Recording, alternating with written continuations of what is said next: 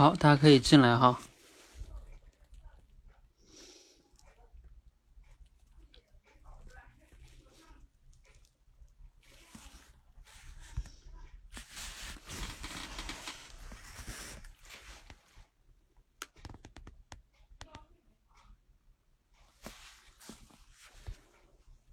来，进来同学打个一哈，然后我看一下你们投票是不是都，看看你们投票是不是都投完了。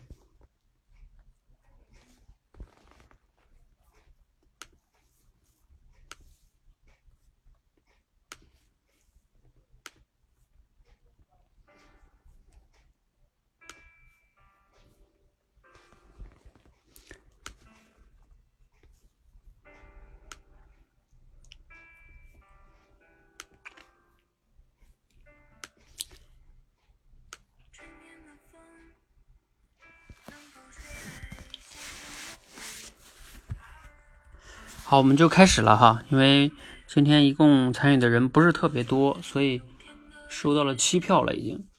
然后我们抓紧时间，也不耽误大家太多的时间哈。好，欢迎大家来到今天的直播间哈。今天我们既然继续呢训练类比思维，啊，类比思维的重要性呢，我在这里就不强调了哈。我们直接进入正题，来看一看今天的第一个话题。的投票情况啊，我们第一个话题叫健康就像手机，让大家补充一个类比哈。啊，那我自己呢，在给你们出题的时候，我补了一个类比，叫出问题往往是因为非正常使用造成的。也就是说，比如说像我们的身体或者是我们的这个手机，其实你正常用往往不太会出问题，是吧？啊，就怕你非正常使用，比如说手机摔了啊。还有这个身体是吧？熬夜啊，是吧？这都是非正常使用。好，那我们来看看大家写的脑洞哈，大家写的脑洞比我写的好。来，我们来看看投票情况，我再刷新一下，看看还有没有新票啊。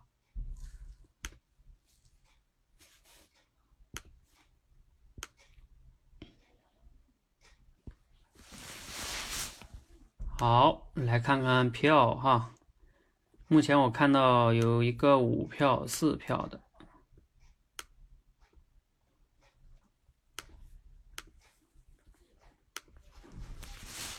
你们可以去通知群看一下吧，哈，因为要不然我得发两个群，我就在通知群发一下。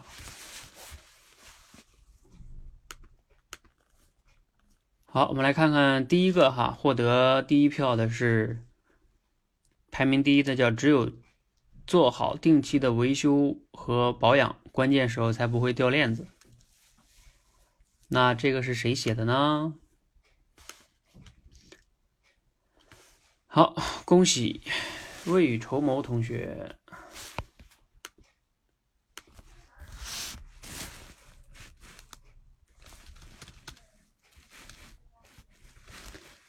未雨绸缪。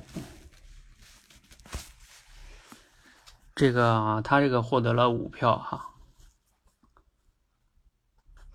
来我再看看刚才那两个四票的哈，一个是十，一个是九，一个是十二，好，九是番号。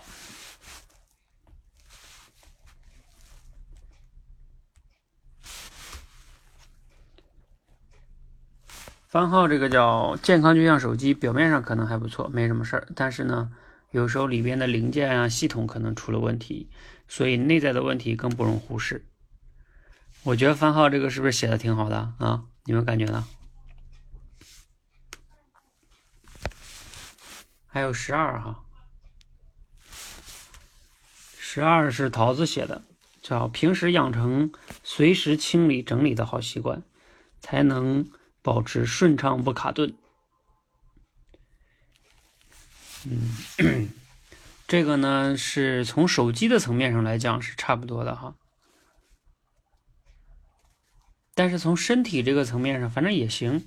像我们一般要是如果经常这个清理跟整理在身体上可能表现的不是那么明显，嗯，但是比如说像经常运动的话，应该也算是定期清理垃圾吧。好，这是几个票比较高的哈，还有没有高的了？啊，下边还有一个第七个，第七个是谁写的？美丽心情，美丽心情写的叫健康就像手机，要保持身体健康，就要及时排出身体中的毒素，就像手机要及时进行垃圾清理。对吧？嗯，我觉得美丽心情写这个更加的精准一些。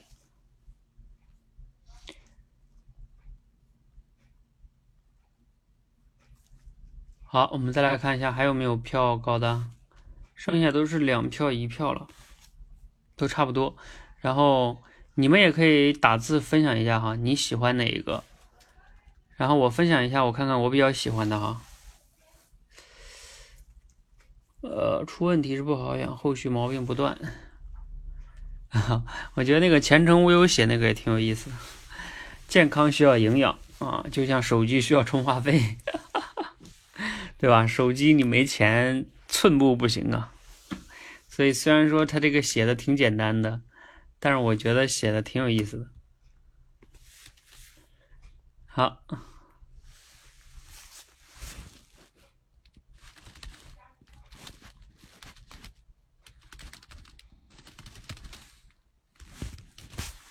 比如说前程无忧这个哈，挺好的。然后再来看一下哈，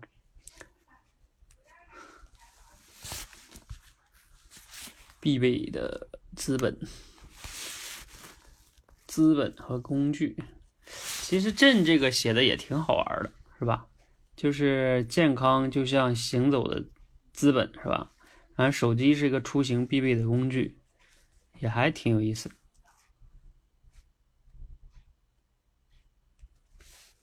嗯，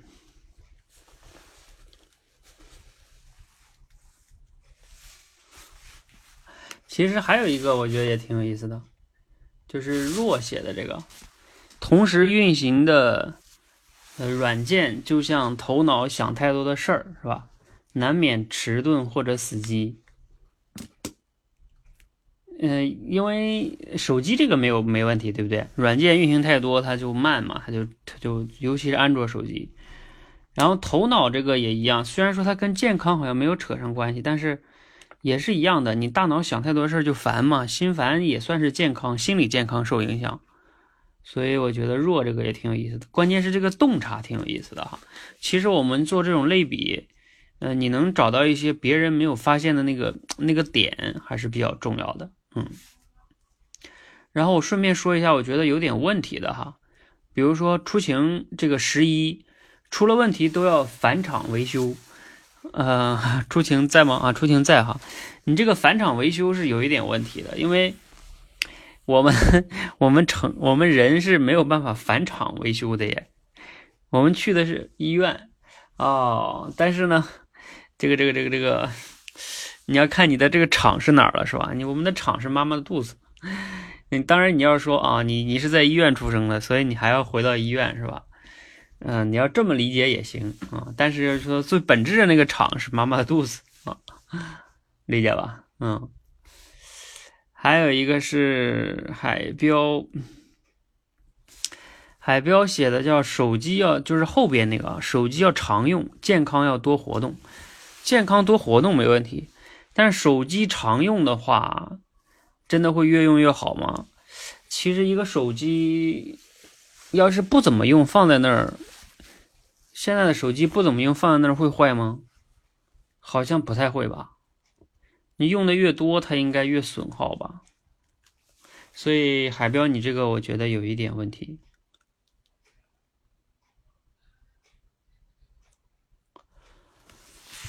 还有那个震啊。呃，朕在吗？朕的这个呢，有一点问题，就是第四个哈啊，朕写了三个，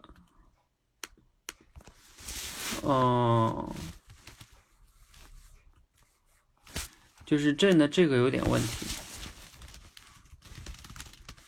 你第四个有点问题哈，就什么意思呢？你说健康需要保养，就像手机需要防病毒软件。增加免疫力，就是我觉得你可以改一下，可能会更好。比如说，呃，你看手机需要防病毒软件，增加免疫力，这个没问题，就是防病毒软件就能增加对病毒的抗，就是免疫力，对吧？防护。但是健康需要保养，保养啊，当然保养也行。但是我觉得你要是说的那种叫说的更精准一点，可能更好。比如说健康需要多锻炼，因为保养有时候范围有点，反正也行哈。但我我我一般觉得，就是锻炼的话，可能就是会直接增强你的体质免疫力。但是保养，你看有的人他的保养，他吃点什么保健品是吧？保健品，当然你要说保，有的人说保健品也很好是吧？嗯，反正你这个也没问题哈，也也还行。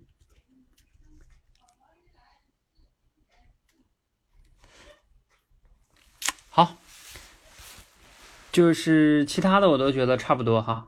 来来来，我们看第二个吧哈。你们对这个第一个还有疑问吗？如果没有疑问呢，我们来看看第二个哈。我再刷新一下，看看有没有人投票。哦，有人就投了一票。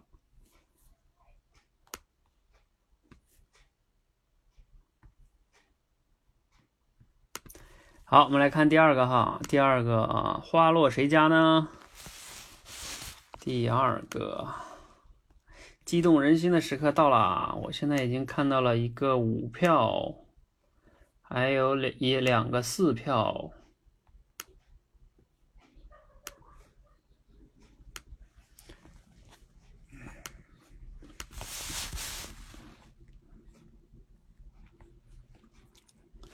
这五票是谁呀？五票的是第几个？第第第第二个。哇塞，恭喜前程无忧！前程无忧写的叫“财富就像镜子，能看到人心的善恶”。嗯，财富就像镜子，能看到人心的善恶。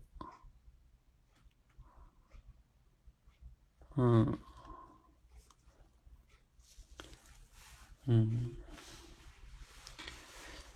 看到人心的善恶，这个还算是比较简简练，是吧？人心的善恶。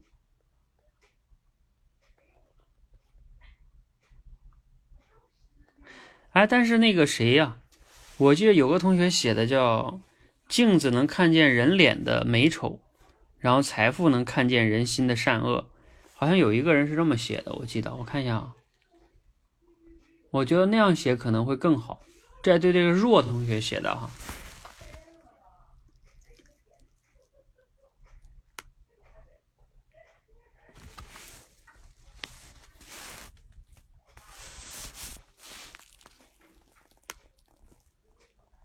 就是前程无忧，你在吗？我我感觉。是不是会更好一点？就是镜子可以照出美丑，财富可以见出善恶，就和和你那个差不多。但是我觉得他这么表达可能会更加的，呃，更加的那个好一点。来，我看看那个，呃，十三，对。他这个得几票啊？他得四票。嗯，你俩这意思差不多。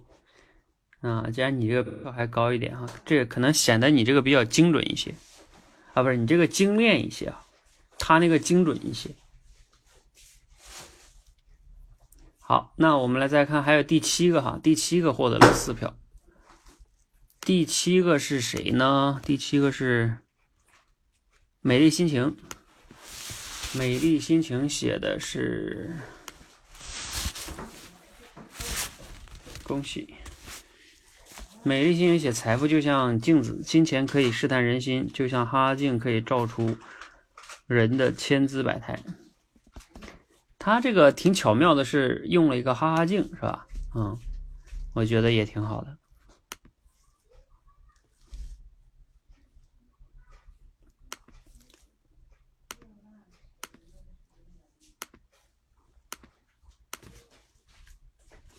好，还有还有谁的票比较高的？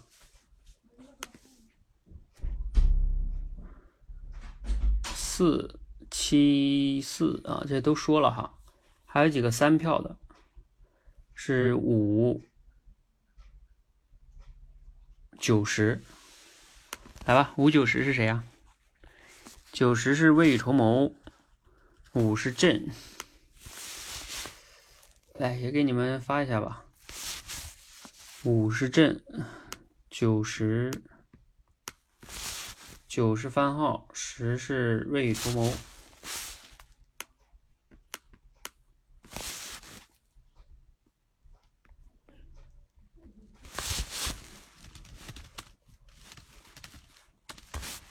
好，我们来看一下哈，朕写的是我们喜欢用镜子照别人，正如我们总看到别人取得财富，看不到别人为之付出的努力。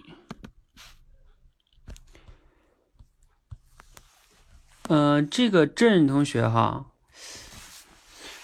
镜子照别人，嗯，这个可能就是郑同学，你这个有一点小问题是在于，我们喜欢用镜子照别人吗？好像我们一般人用镜子往往是照自己吧，好像比较少说我们用镜子照照别人，是吧？所以你这个可能表达上，我个人觉得好像没那么精准似的。就是我们再去做类比的时候，你要对这个现象的那个描述要比较精准，确实是存在，确实当然会有存在说。呃，我们有的时候用镜子照别人，但是你你你是不是？比如说，郑同学，你在表达上可以说，有时候我们喜欢，有时候我们喜欢用镜子照别人，啊，正如有时候我们经常看别人取得了多少财富，而看不到别人背后的，就类似于这种哈，加个有时候吧。因为有时候它并不是那个一直那样的哈。好，我们再来看第九番号写的哈，叫“财富就像一面镜子，虽然能光辉照人，光鲜照人哈，但是我们也不能总盯着它一直看，否则呢，反而会让你更焦虑，也会失去它的意义。”我觉得番号写这个还是有点意思的哈，你可以想象一下哈。我们呢，虽然有时候能光鲜照人，但是呢，你一直盯着它看，是吧？反而会让你更焦虑，嗯，失去它的意义。嗯，好像这个挺挺精准的吧？番号写的这个，你们觉得呢？你看他这个，你仔细揣摩一下，就是，呃，你你要一直盯着镜子看，有时候你也会看到自己身上的一些问题，或者说。越看越觉得有问题，是吧？也有可能像财像钱一样，你一直在那儿盯着它，盯久了也就出问题了。嗯，我觉得番号写这个还挺有意思的哈，我挺喜欢的哈。好，还有这个第第第九个啊，不第十个哈，未雨绸缪写这个叫财富就像一面镜子，都能都只能反映出一个人的表象，难以衡量出其内在。哎，怎么样？我觉得未雨绸缪写这个也非常好吧，而且我认为这个还是非常好的一个呢，就是能反映出一，你想想，无论是钱还是就是那个镜子，是吧？反映出的都是表象，你难以衡量出其内在。但是呢，未雨绸缪，你这个呢，你最好也要加一个限定语。就是，比如说加一个很多时候，嗯，呃，或者说有时候，就为什么呢？因为，因为有时候啊，比如说像我们说的这个钱，它，我觉得有时候钱哈，咱们别这个，别老叫什么仇富哈啊，觉得有钱都都怎么不好，也有钱什么倒是没什么了不起的哈，就最好不要说这话。其实有时候我们觉得有钱挺了不起的，嗯。只是如果他这钱来的比较正当的话，我觉得有钱很了不起。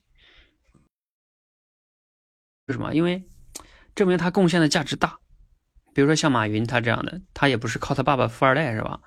他就是靠他自己，他就把这个事儿做得很大很好是吧？他有那么大的能力，那他有那么大的财富啊。反正我觉得这些有钱人挺了不起的，嗯，只要他不是用那种不好的手段获得的，都都挺了不起的啊。但是那些贪官就不太了不起了，是吧？啊，这个这个不干好事儿，你就天天贪钱，这就没意思了。你要真喜欢钱，你就去经商得了呗。好，所以我觉得有一些商人是非常值得称赞的哈。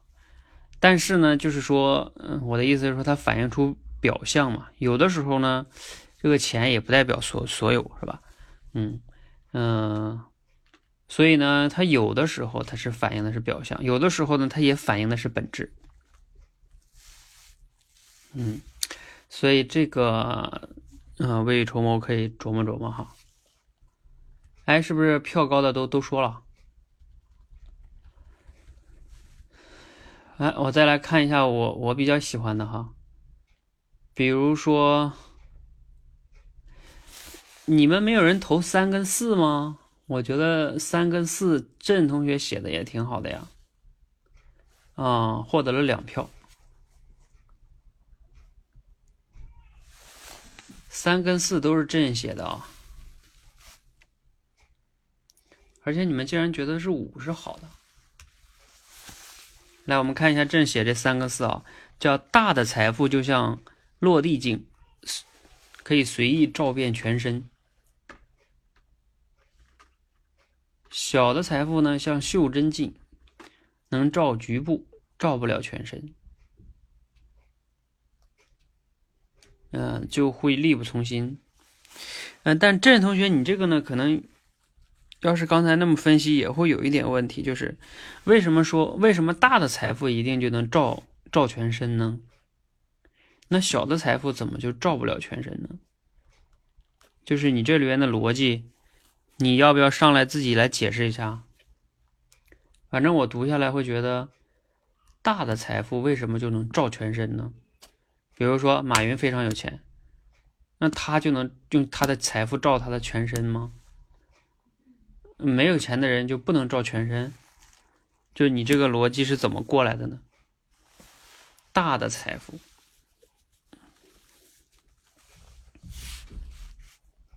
好，我们有请郑上来自己解读一下哈。上好，喂，听得见吗？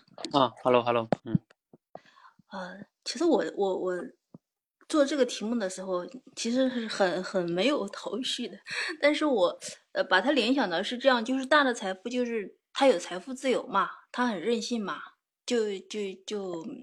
就像在穿，就像落地镜一样，我可以任意的照，照我自己，我可以照全身。但是我如果说比较穷的话呢，就是我捉襟见肘的时候，我可能就以，呃，就就弄一个小小的掌上的那个，就就那种小镜子，就只能，呃，照个脸啊，或者照个眼睛啊，或者照个手。我要想要照全身的话是照不了。就是说我穷的时候，我我就是，我就是捉襟见肘。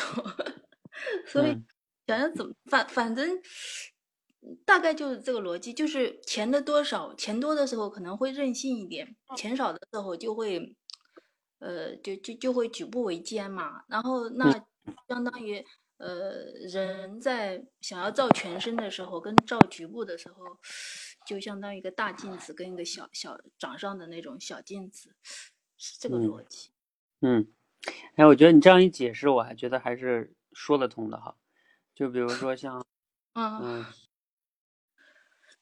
像人会觉得像，比如说你钱少，你就会觉得，哎呀，这得省着花，对吧？因为因为在这花没了，在那儿就不能花了，是吧？嗯，也就是说，像你那小镜子，对吧？你照了头就照不着脸，是吧？照了脸你就照不着头。嗯啊，不是，脸跟头差不多哈，比如说照身上嘛。嗯嗯，就是顾头不顾尾，就是钱少的时候，就是哎呀，就是买了这个就买不到那个，买了。对对。大概就是这个意思。嗯，对对对，你钱少哈，如果你你要钱很多，你像马云一样，对吧？嗯，一样这车这车喜欢来十个是吧？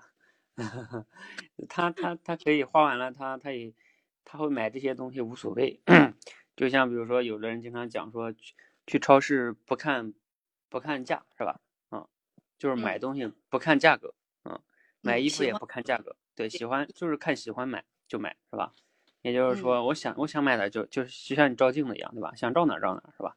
嗯，那那你如果钱有限的话，你就不能这样，是吧？嗯，所以对，哎，我觉得你要从这个角度还是挺有意思的啊，包括你那个第四个，我觉得也挺有意思的，叫镜子无论大小款式高档与否，可以正衣冠观容颜，才是本身存在意义。嗯，正如财富不论多寡，产生价值才有意义。嗯，哎，前段时间有个新闻你看了没？就是有一个流浪汉捐了一千块钱给什么贫困的儿童什么的。嗯，就是流浪汉，你知道吧？他他其实是自己是没有家呀，什么都没有，嗯，嗯挺有意思。嗯，好吧，谢谢教练认可，谢谢，嗯，好，好，那谢谢朕。啊，朕连写了三个哈，嗯，这个不愧是学霸哈，连着写了三个。啊，当然我们这个连着写和那个还不太一样，就是因为是提前嘛，但那也挺厉害的。啊，给你们看一下，朕连着写了三个。啊，我再看一下我还有没有我觉得比较好的哈。嗯，未雨绸缪那个我觉得也挺好的哈。刚才我我说我说我觉得也挺好。好，然后我再说一下问题的哈。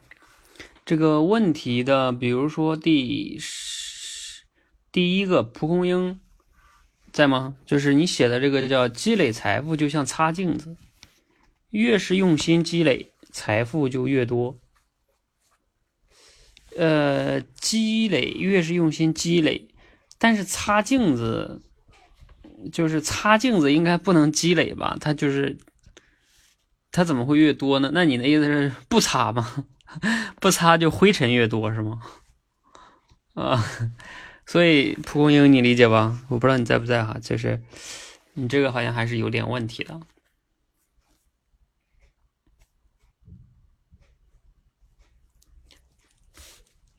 还有，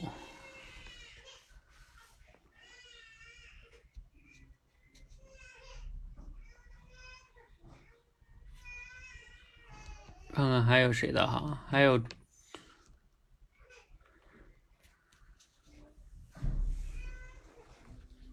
第十一个，就是缺少他就不会知道自己有多狼狈，拥有它呢就会让自己看起来春风得意。对，就是拥有它这个，我觉得没问题。就是拥有钱和拥有镜子，因为你都有可能会感觉春风得意，是吧？可以照一照自己。但是呢，缺少它，就不会就会不知道自己有多狼狈。你缺钱的时候，反而不就知道自己多狼狈吗？出晴在吗？就是你缺钱，你想想，你缺钱的时候，你反而会知道自己有多狼狈。第十一个哈，然后你缺镜子呢？对你缺镜子会不知道自己有多狼狈。比如说你因为你家里没镜子，然后你自己看不到，所以你会不知道自己有多狼狈。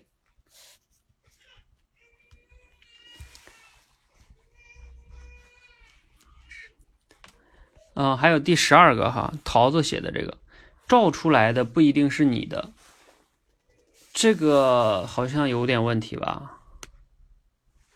照出来的，就是为什么不是自己的呢？照出来的不一定是自己的钱，那我照镜子照出来的就是我呀，所以这个好像还是有点问题的哈。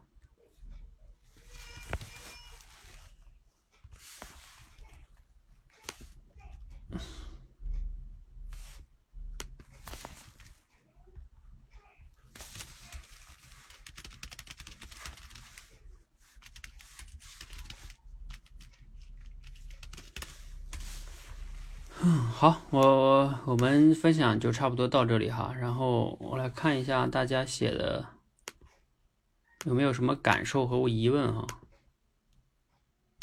你们有没有什么要分享的呀？我们这个类比也练了挺久的了，没有什么疑问要问我的？我看看你们写的哈。呃，若同学说把两个东西连在一起联想不简单。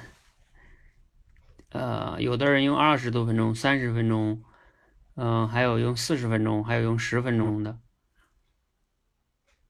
呃，还有的很难找到财富和镜子之间的关系，这个类比表达的不够恰当啊。蒲公英自己也有说，这个感觉自己写的不够恰当哈，嗯。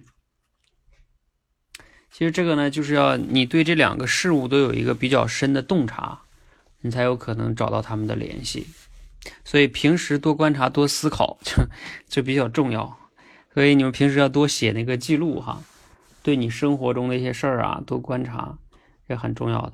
包括你平时读书读到类比的时候，也要多注意一下。哎，你看看这作者用了一个很好的类比。好，那大家如果没什么疑问呢，咱们今天就先到这里哈。然后如果有疑问，也可以在群内再再提问哈。对对，某一个。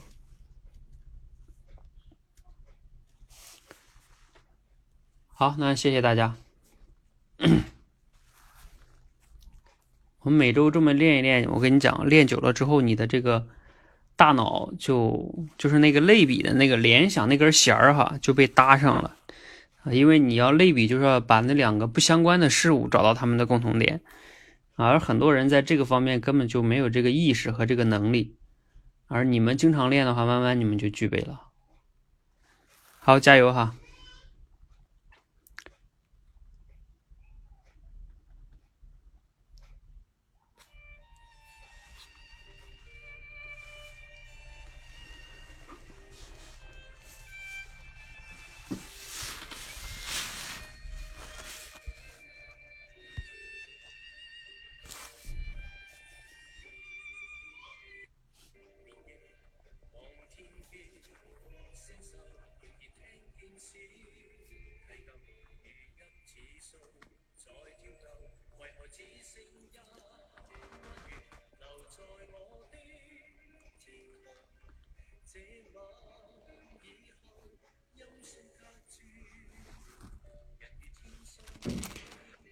嗯，对，锻炼你的右脑联想能力，同时也有你的左脑能力哈，因为你需要具备逻辑思考，光联想不符合逻辑也不行，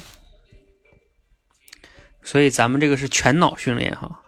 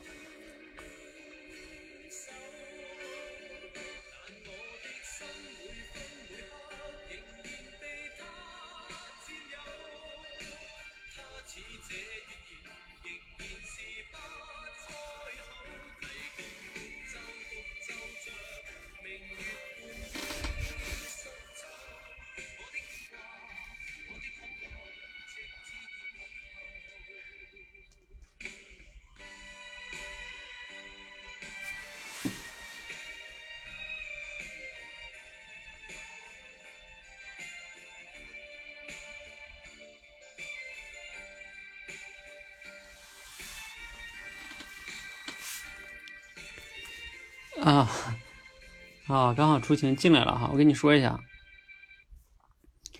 就是你刚才那个，你那个是这样的哈，就是，嗯，叫叫叫拥有它的时候让你春风得意，这个没有问题，就是拥有镜子或者拥有财富都可能会，因为你可以照一照嘛，啊，觉得自己很很美好，但你缺少它的时候会有问题啊，比如说你缺少钱的时候，就会不知道自己有多狼狈。嗯，因为你想啊，出晴，如果缺钱的话，应该是一个人，他也他现在缺钱，他应该知道自己比较狼狈了吧？因为他什么都买不了，什么都干不了，是吧？甚至饭也买不起，吃不了了，那他肯定很狼狈啊，房子也租不起了。所以他缺钱的时候，他应该知道自己多狼狈。但是呢，缺镜子的时候，确实是。确实是会会会狼狈，因为他照不照自己嘛，他不知道自己的脸是不是脏了。但是缺钱的时候，他应该知道自己多狼狈，因为缺钱嘛。嗯，就像有一些有钱人，对吧？啊，突然间由于一些原因破产了，他会非常的狼狈，因为他不会生活，然后他也习惯了那种非常有钱的生活，是吧？然后他没钱了，他就非常的不爽，很狼狈，生活过的是吧？所以就是你这个这个逻辑在这儿出了点问题。好，那我已经下播了哈，谢谢哈，有问题在群内交流。